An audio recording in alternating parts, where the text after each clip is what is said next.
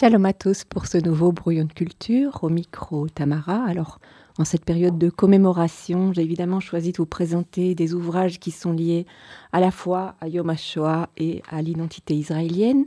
Le premier, c'est le magnifique roman de euh, Fabiano Massini, un roman traduit de l'italien, Les démons de Berlin, publié chez Albin Michel. J'avais déjà présenté son roman précédent, L'ange de Munich. C'est un thriller historique qui se déroule en février 1933, dans les jours qui précèdent l'incendie du Reichstag.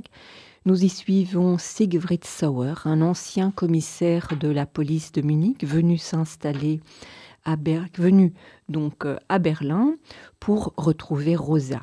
Même s'ils se sont séparés, ils ont été proches et un lien très fort continue à les euh, unir. Rosa a disparu. Elle a vraisemblablement rejoint la résistance et quand Sauer arrive à Berlin, il retrouve certains amis alors que d'autres ont choisi de disparaître. Et je vous lis un premier extrait. Rome avala son whisky d'un trait.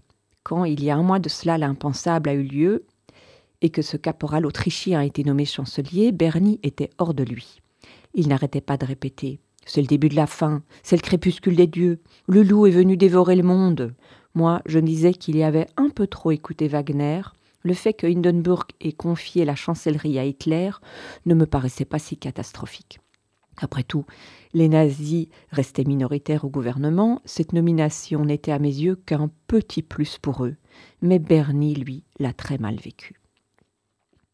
Et un petit peu plus loin. Beaucoup de juifs sont convaincus que les nazis ne sont pas sérieux quand ils menacent de les chasser de tous les postes publics et de les démettre de leurs fonctions, reprit Rome, une pointe de culpabilité dans la voix. Souvent, ils ont servi avec honneur dans l'armée impériale et ce sont des citoyens comme les autres, avec des activités solides, de belles positions sociales. La République elle-même a une dette envers eux, mais Bernie était convaincu que tout cela allait s'achever, que ceux qui se croient intouchables seulement parce qu'ils n'ont rien fait de mal se trompent. Il disait toujours Si les gens veulent notre tête, Hitler la leur donnera, et en échange, il prendra tout le reste. Et peut-être qu'il avait raison, conclut-il chagrin. Peut-être qu'il avait raison. Partir à la recherche de Rosa implique se cacher tout en ayant des liens avec la police, d'anciens contacts, des milieux politiques des deux bords, résistants comme nazis ardents. Sauer est perdu, mais prêt à tout toutefois pour retrouver Rosa. Et je vous lis un autre extrait. Sauer ne répondit pas. Il ne savait pas ce qu'il voulait, il ne le savait plus depuis des années. Autrefois, peut-être, quand il était jeune et aveuglé, il lui semblait savoir ce qu'il voulait et quoi faire pour l'obtenir. Puis tout avait tourné au chaos, et tout ce qu'il croyait savoir s'était révélé illusoire et ne lui avait apporté que des fruits empoisonnés. Ces dernières années, son seul repère avait été la justice. Après ces années hantées par les crimes et les cadavres, il y a quelque chose de désespéré dans sa quête, et je vous lis encore un extrait. Certains soirs, j'ai du mal à m'endormir. C'est la faute du métier, on voit et on entend certaines choses qui nous hantent. Sauer connaissait bien ce problème auquel il était confronté depuis vingt ans. La guerre, puis la mort de son père, des événements suivis par des années insensées et honteuses, puis par une sorte de rédemption dans son métier de commissaire de police, jusqu'à ce que l'affaire Robal fasse dérailler sa vie une bonne fois pour toutes. Sans la musique, son piano bien-aimé auquel il jouait tous les soirs jusqu'à la déraison, il n'aurait pas dormi une nuit, et son sommeil était malgré tout haché et agité. Et enfin, un dernier extrait. Et si tout cela faisait partie d'une machination Ce n'était pas impossible. Mais pour une fois, cela lui était égal, et c'était justement cette indifférence qui l'empêchait de dormir. Toute sa vie durant, il s'était soucié de bien des choses, la famille, la patrie, le travail, sa place dans le monde, et il avait laissé ces événements décider de son destin, comme des rails que quelqu'un d'autre aurait posés devant lui, et qu'il n'avait qu'à suivre. Et puis la voie en question avait brusquement bifurqué. Il avait déraillé, se retrouvant en rase campagne, sans destination préétablie. Là, il avait encore cru qu'il pouvait maîtriser son parcours, mais après ces journées frénétiques dans cette ville étrangère, ballottée à droite, à gauche par la volonté et les projets d'autrui, il commençait à comprendre pourquoi il se sentait si égaré, si confus, si abandonné dans le monde. Alors c'est un portrait terrible, le portrait de la société allemande en 1933, de la conquête du pouvoir par les nazis, des violences, des manipulations, de l'intimidation, de la surveillance, la corruption elle aussi est omniprésente et cette étendue du rêve de domination. Le roman se déroule en l'espace de quelques jours dans un climat de tension extrême où l'on ne sait jamais à qui se fier. C'est une intrigue jonchée de cadavres, qui nous fera croiser certains des acteurs principaux du Troisième Reich, qui nous plonge dans un climat d'angoisse, de destruction, même s'il est peut-être rassurant de constater que la résistance s'organise, mais que pourra-t-elle face à la puissance d'un tel monstre à partir du moment où Berlin devient, comme le dit l'auteur, l'enfer sur Terre c'est donc le roman de Fabiano Massimi, Les démons de Berlin, publié chez Albin Michel. Et puis de Nicolas Kulich et Swad Mekney, on l'appelait le docteur la mort de Mauthausen au Caire, le récit haletant de la plus longue traque de l'histoire, c'est publié chez Flammarion, traduit en sept langues. Le texte retrace une enquête qui a duré plus de 60 ans. Harry Berheim, surnommé le boucher de Mauthausen ou docteur la mort, était médecin. Il a travaillé au camp de Mauthausen en 1942 et de nombreux témoins ont rapporté des actes barbares, opérations sans anesthésie par exemple, élimination de sang-froid, il tuait les faibles, les malades et les juifs d'une injection d'essence dans le cœur. Et je vous lis un premier extrait. Quel type de prisonnier tuait-on? Avant tout, ceux qui n'étaient pas aptes à travailler, les plus faibles et les malades. Êtes-vous au courant d'autres atrocités commises par les médecins du camp? Oui, le médecin du camp, le docteur Heim, avait l'habitude d'examiner la bouche de ses patients pour voir dans quel état étaient leurs dents. Si elles étaient parfaites, il tuait le détenu par injection, lui tranchait la tête, la faisait cuire plusieurs heures dans un four crématoire jusqu'à ce que le crâne n'ait plus de chair. Ensuite, il le faisait préparer pour lui ou ses collègues comme objet de décoration. Que savez-vous encore sur le docteur Heim Quand il sélectionnait un prisonnier pour ses expériences, il l'interrogeait longuement, surtout sur sa famille, afin de savoir si ses parents avaient quelqu'un pour subvenir à leurs besoins au cas où le détenu disparaîtrait. Une fois qu'il avait obtenu les informations qu'il voulait, il sélectionnait les personnes en bonne santé pour les opérer. Il arrivait à les persuader par toutes sortes de figures rhétoriques que serait une intervention bénigne et que lorsqu'ils seraient remis, il les relâchait. Il se lançait alors dans des opérations extrêmement délicates, estomac, foie, cœur par exemple, qui s'achevaient forcément par la mort. Il agissait des êtres humains en parfaite santé et ces opérations n'avaient qu'une visée expérimentale. À la fin de la guerre, il échappe au procès en omettant délibérément de donner certains renseignements sur son dossier. Et je vous lis un autre extrait. En 1945, à la fin de la guerre, Heim était un bourreau parmi des dizaines de milliers d'autres. Les Alliés ne pouvaient pas, d'un point de vue logistique ni politique, effectuer une battue pour réunir tous les gardiens de camps de concentration, emprisonner chaque officier SS, supprimer chaque membre du parti nazi, la République. La volonté de poursuivre les criminels de guerre se renforçait justement à mesure que leur nombre diminuait. Aujourd'hui, ni les politiciens ni les représentants de la loi allemande n'ont plus à redouter d'éventuels cadavres de l'ère nazie dans leurs placards.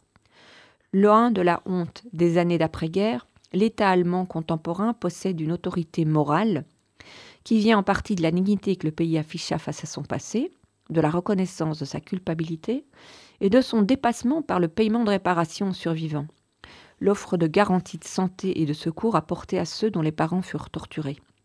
La poursuite légale des criminels de guerre était un des meilleurs moyens d'accompagner ce secours. Depuis Nuremberg, la justice pénale a été l'un des moyens de l'enseignement de l'histoire de l'Holocauste. Notre médecin va donc euh, continuer euh, sa vie, mener une vie normale, euh, comme médecin, se marier, avoir des enfants, une vie prospère même, au-dessus de tout soupçon. Il investit dans l'immobilier. Mais si de nombreuses voix en Allemagne demandent la fin des poursuites, n'oublions pas que les anciens nazis euh, à être restés au pouvoir sont très nombreux, d'autres voix s'élèvent pour demander justice. Parmi eux, Fritz Bauer, qui permettra l'arrestation et le jugement d'Eichmann. Il est question dans l'ouvrage d'un jeune officier de police, Alfred Adner, qui va s'engager, qui va en fait engager sa vie entière à la poursuite d'anciens criminels nazis cachés. Et je vous lis quelques extraits qui le présentent. Sous la direction d'Erwin Schul, le procureur d'Ulm, nommé à la tête du bureau, l'équipe examinait à la loupe toutes les activités conservées à Londres, à Jérusalem, Washington, Amsterdam ou ailleurs. L'ampleur de la tâche se révélait de plus en plus impressionnante. Plus on approfondissait, plus les découvertes étaient surprenantes, choquantes. Le bureau apprit par exemple que la Gestapo avait édité de faux papiers pour les officiers au printemps 1945. L'équipe travaillait avec un tel acharnement qu'elle reçut les félicitations de Nahum Goldman, président du Congrès juif mondial. Les autorités avaient parfois un comportement ambivalent. Elles prévenaient parfois un ancien camarade sur le point d'être arrêté, comme elles prêtaient parfois main forte à Adner pour appréhender l'accusé. Il arrivait même que des policiers accusent Adner de trahir son propre pays quand ils ne le qualifiaient pas carrément les enquêteurs de Nestbesmutter, littéralement des personnes qui souillent leur propre nid.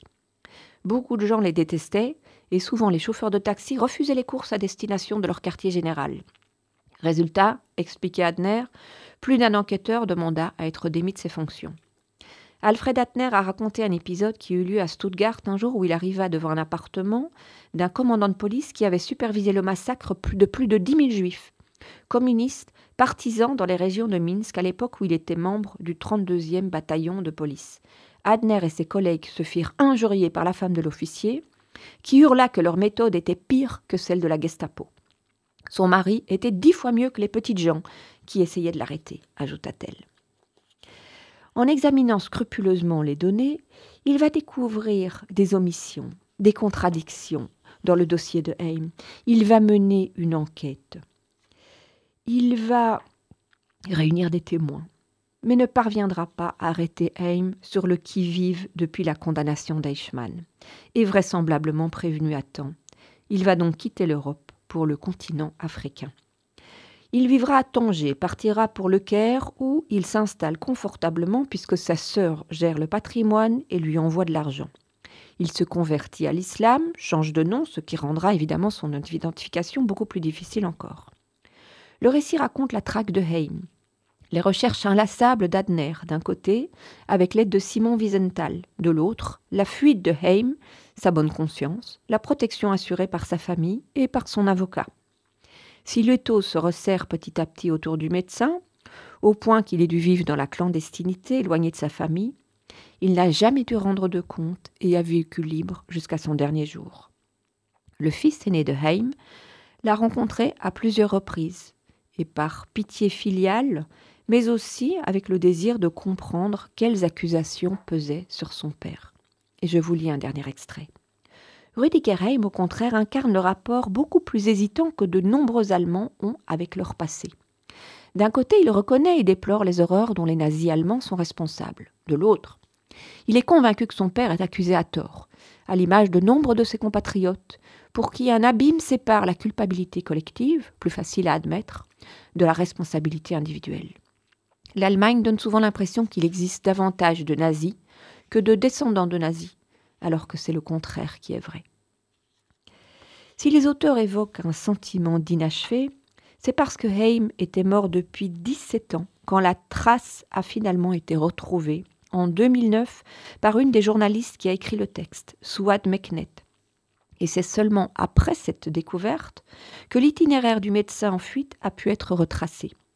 C'est un texte passionnant parce que c'est une véritable enquête qui laisse ce sentiment de malaise profond face à la complaisance des autorités allemandes dans l'après-guerre, aux aides complices qui ont perdu à Heim de fuir et de vivre caché jusqu'à sa mort.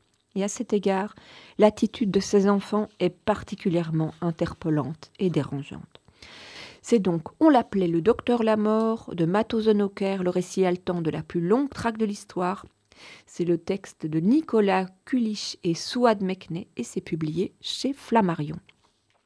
Autre texte qui vient de paraître, Le nageur de Pierre Assouline, publié chez Gallimard. Le nageur, c'est Fred Nakache, un juif né à Constantine en 1915, devenu champion de natation au point de représenter la France aux Jeux olympiques de Berlin en 1936. Alfred Nakache, né dans une ville dont le caractère particulier le marquera pour toujours, dans une famille juive patriote et républicaine. Et tout jeune, étonnamment, il a peur de l'eau. Et je vous lis un petit extrait.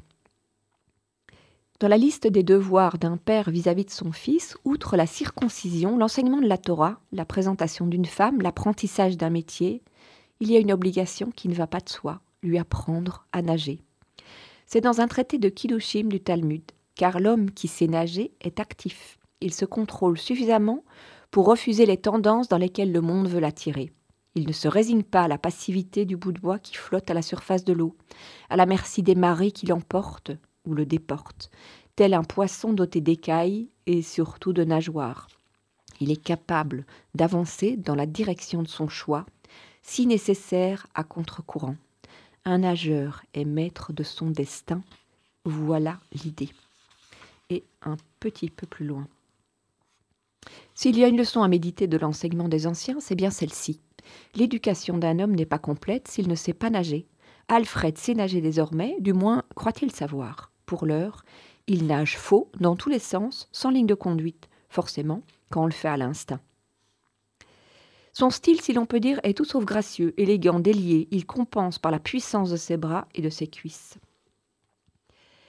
Mais il a un rival. Et ce rival, c'est Jacques Cartonnet.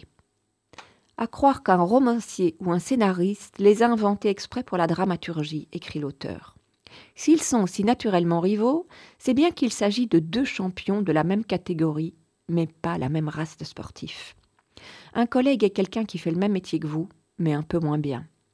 Autant Cardonnet est long, haut, blond, blanc, fin, les traits réguliers, élégants, hautain, autant Nakache est mat, ramassé, rablé, musculeux, familier, sérieux dans son travail appliqué. Le sourcil touffu, le front mangé par une tignasse crépue, le nez long et épaté, d'humeur égale un éternel sourire accroché au visage, toujours prêt à exploser en un rire communicatif. Le premier de quatre ans l'aîné de l'autre, une différence qui compte à ce niveau-là. En 1936, Nakache est champion de France en âge libre, mais doit quitter le club suite aux remarques antisémites. Il va aussi en 1936 se poser la question du boycott des Jeux olympiques pour la France. Y aller ou pas? Hitler a promis qu'il n'y aurait pas d'exclusion raciale, mais peu y ont cru. Et finalement, les nazis sortent renforcés de ces jeux. Les jeux leur ont, les jeux leur ont permis de diffuser l'image d'une Allemagne tolérance, éprise de pacifisme. Dès 1940, Alfred Nakache perd sa nationalité française, comme tous les juifs d'Algérie. Et je vous lis un autre extrait. D'une lucidité sans faille, Alfred Nakache sait qu'il se tient en équilibre instable sur une ligne de crête. Le jour, il s'entraîne au vu de tous. Le soir, il se produit officiellement. La nuit, il résiste clandestinement. Combien de temps peut-il tenir ainsi sans que le fil rompe? Nul ne le sait. En ville, il se dit que le pouvoir le protège, de même que monseigneur Saliègre, archevêque de Toulouse. Les résistants avec lesquels il est en contact permanent se félicitent d'une telle couverture. Mais tous se demandent comment il peut continuer à nager alors que cette activité est interdite aux Juifs. Comment il peut même livrer des compétitions au nom de la France? Comment les autorités sportives, policières, militaires tolèrent tout ça? De lui et de lui seul. Dénoncé, il sera déporté à Auschwitz avec sa femme et sa petite fille. Réduit à un matricule, il connaît la déshumanisation, les humiliations, la faim, mais il survit. Profitant des moments où les déportés sont occupés, il trouve même la force de plonger dans la piscine d'Auschwitz avec Liger, un jeune sportif déporté comme lui, moyen de retrouver sa fierté, son identité, de retenir Artem, son nom de sportif. Après les marches de la mort, Alfred Nakache revient à Paris Seulement 8% des déportés de son convoi sont revenus. Il ne retrouvera jamais sa femme ni sa fille, gazées dès leur arrivée au camp. Ce qui est incroyable, c'est sa force de caractère comme sa force physique. Malgré son séjour à Auschwitz, malgré son âge, Alfred redeviendra un champion de natation. Page d'histoire, histoire de résilience, la vie d'Alfred Nakache, dit Artem, fait de lui une légende dont la devise serait nager pour ne pas couler. C'est le roman de Pierre Asseline de l'Académie Goncourt, Le nageur, publié chez Gallimard. Et puis, il nous reste le temps de présenter deux ouvrages qui sont peut-être davantage dédiés aux euh, adolescents ou à la jeunesse. Le premier d'Eliette Abécassis et Négip, c'est Sépher, l'épopée millénaire de la Bible chez Albin Michel. C'est un magnifique roman graphique qui raconte les échanges entre Eliette Abécassis et son père. Son père qui s'est mis en tête de recopier un parchemin ancien à partir d'une version plus ancienne du texte de la Bible rédigé au IVe siècle en grec. Face à l'incompréhension de sa fille, il raconte l'entreprise des scribes qui ont préservé le texte à travers les âges. Au moment de parler des tables de la loi donnée à Moïse, transmises au peuple, il évoque les différentes hypothèses autour de l'origine du texte. Dictée de Dieu, source égyptienne, héritage babylonien Le fait qu'on ait identifié plusieurs styles laisse penser qu'il y a eu, sinon plusieurs auteurs, au moins plusieurs scribes. Comme le dit Armand Abécassis, les Juifs ne sont pas le peuple du livre, mais le peuple de l'interprétation du livre. Que serait la Torah sans le Talmud? De l'Arche au Sefer Torah, de l'Antiquité au milieu du XXe siècle, à Casablanca où grandit le petit Armand, les sages ont lutté pour continuer à écrire au cœur des ténèbres, pour résister au mal qui emporte tout sur son passage, les hommes, les pages. Histoire de la Bible, cet ouvrage est surtout un hommage à la transmission au cœur du judaïsme. Et je cite, La transmission est le cœur battant de nos vies, c'est ce qui nous relie les uns aux autres, de père en fils ou en fille, de génération en génération. C'est donc une magnifique histoire de l'écriture du plus grand best-seller de l'humanité, la Bible. Ça s'appelle Sefer et c'est publié chez Albin Michel. Et enfin, je vous le, je l'évoque, mais je le présenterai plus longuement la semaine prochaine, une réédition de, du livre extraordinaire, exceptionnel de John Boyden et Olivier, cette fois illustré par Olivier Jeffers, Le garçon au pyjama rayé, publié chez Gallimard.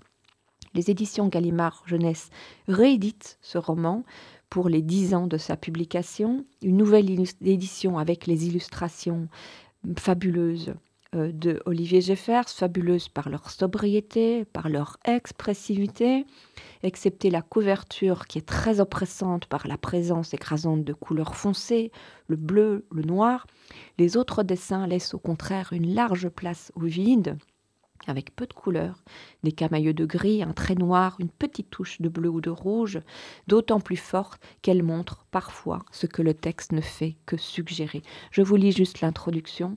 Deux choses m'intéressent en particulier en littérature jeunesse, et j'y suis revenu sans cesse dans mes livres, la manière dont la guerre abîme et détruit le temps de l'enfance, censé être une période heureuse et insouciante, et ce que cela signifie pour un enfant d'être jeté bien trop tôt dans le monde des adultes?